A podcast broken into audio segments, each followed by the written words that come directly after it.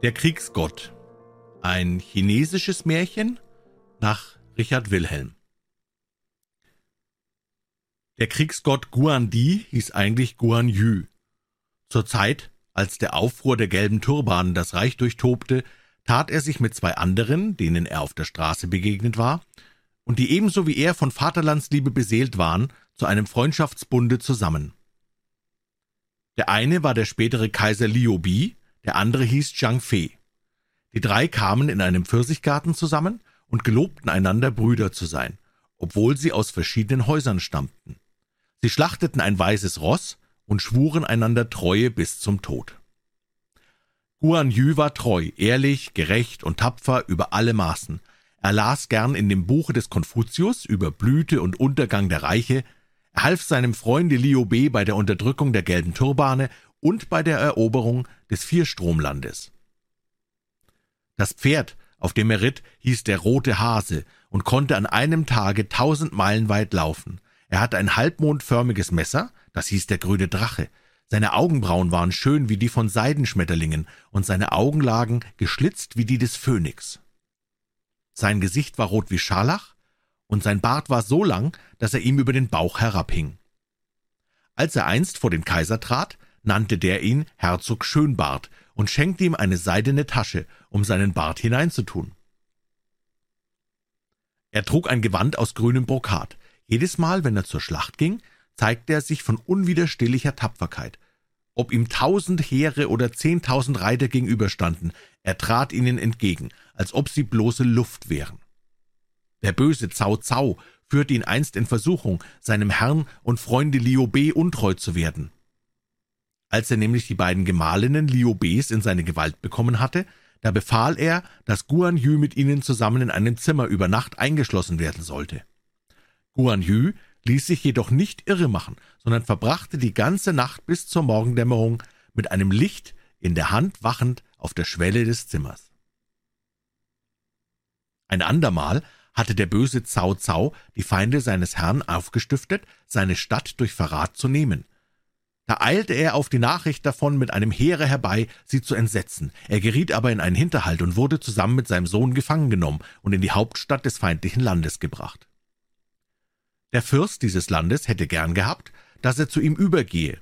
Er aber schwur, dass er bis zum Tode sich nicht beugen werde. Darauf wurde Vater und Sohn zum Tode gebracht.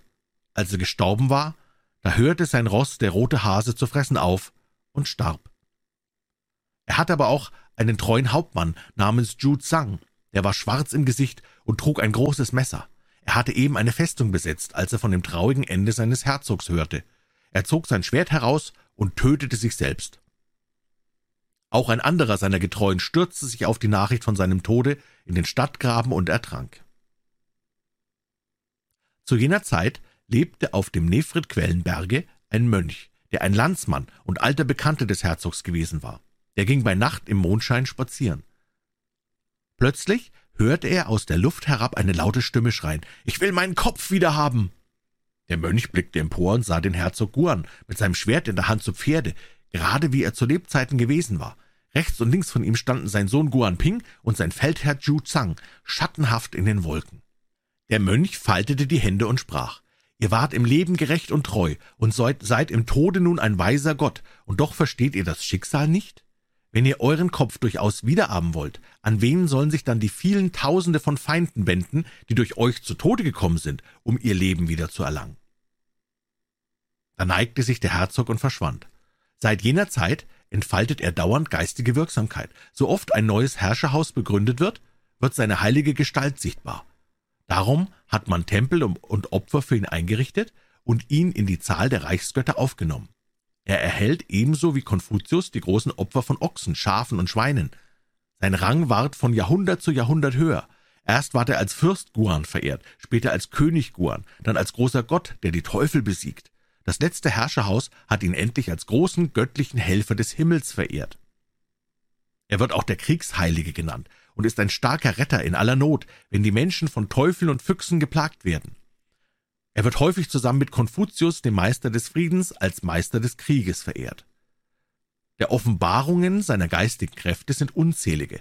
Es mag ein Beispiel für viele andere hier folgen. In Yuchu lebte ein Mann, der war ein Trunkenbold und Spieler und schlug und schimpfte fortwährend seine Mutter. Er hatte ein kleines Söhnchen, das war eben ein Jahr alt.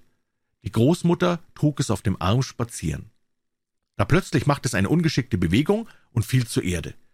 Infolge des erlittenen Schreckens ward es krank. Die Alte fürchtete den Zorn ihres Sohnes und lief von Hause weg. Als dieser nach Hause kam und die Krankheit seines Kindes sah, fragte er sein Weib, wie es gekommen.